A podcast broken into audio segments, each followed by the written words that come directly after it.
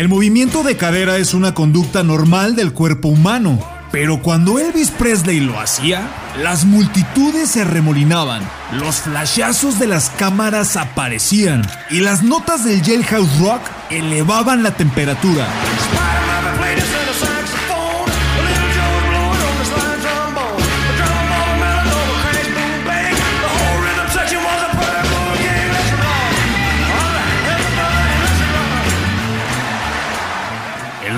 Cuando estaba en el escenario, dominaba casi el mundo entero, menos a México. Esto por un falso rumor.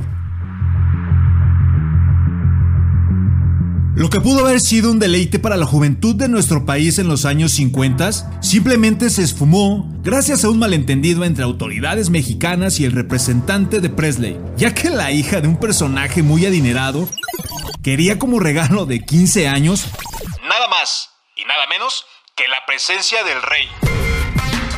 Cosa que no pasó, ya que el cantante de Memphis ese día tenía un concierto en Vancouver. Se dice que el papá de la quinceañera mandó un cheque en blanco para contar con los servicios de Elvis. Pero al tener agenda llena, la leyenda del rock and roll lo regresó íntegro. Detalle que no cayó bien en tierras mexicanas, provocando un caos mediático que hasta el mismísimo Ernesto Peralta Uruchurtu, entonces regente del Distrito Federal, tuvo que intervenir.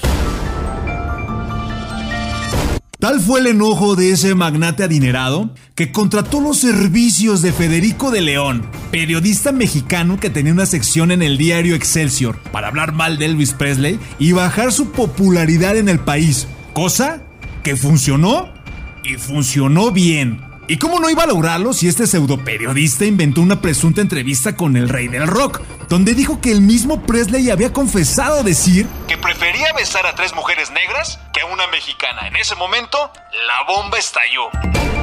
Tras enterarse de esa información de primera plana, Elvis de inmediato a través del periódico Esto y frente al periodista Armando del Moral desmintió esas declaraciones en 1962, pero era ya muy tarde. El gobierno del entonces Distrito Federal prohibió de inmediato música, películas, a tal grado de llamarlo, sí, persona non grata en México.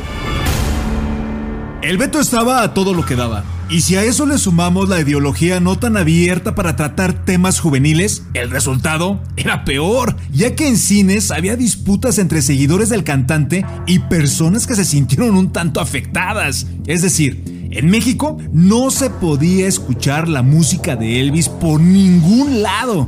De hecho, tal fue el grado de negación que estaciones de radio tenían prohibido reproducir todo lo que tuviera que ver con él, así como también vender discos y peor aún, proyectar sus películas, algo que disfrutaba mucho hacer Presley ya en sus años de gloria.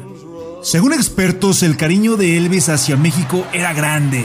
Y para muestra está la mítica versión de Guadalajara, canción de Tito Guizar, la cual era uno de sus covers preferidos. O Allá en el Rancho Grande, melodía que según Elsa Cárdenas, actriz que compartió set con Presley en la película Funny en Acapulco, entonaba con mucha pasión y energía antes de salir a cantar.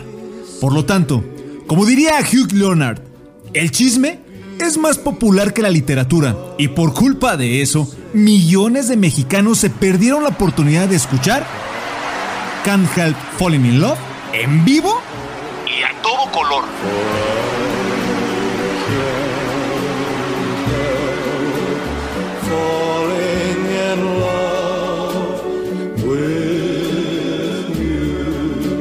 Así se dice radio.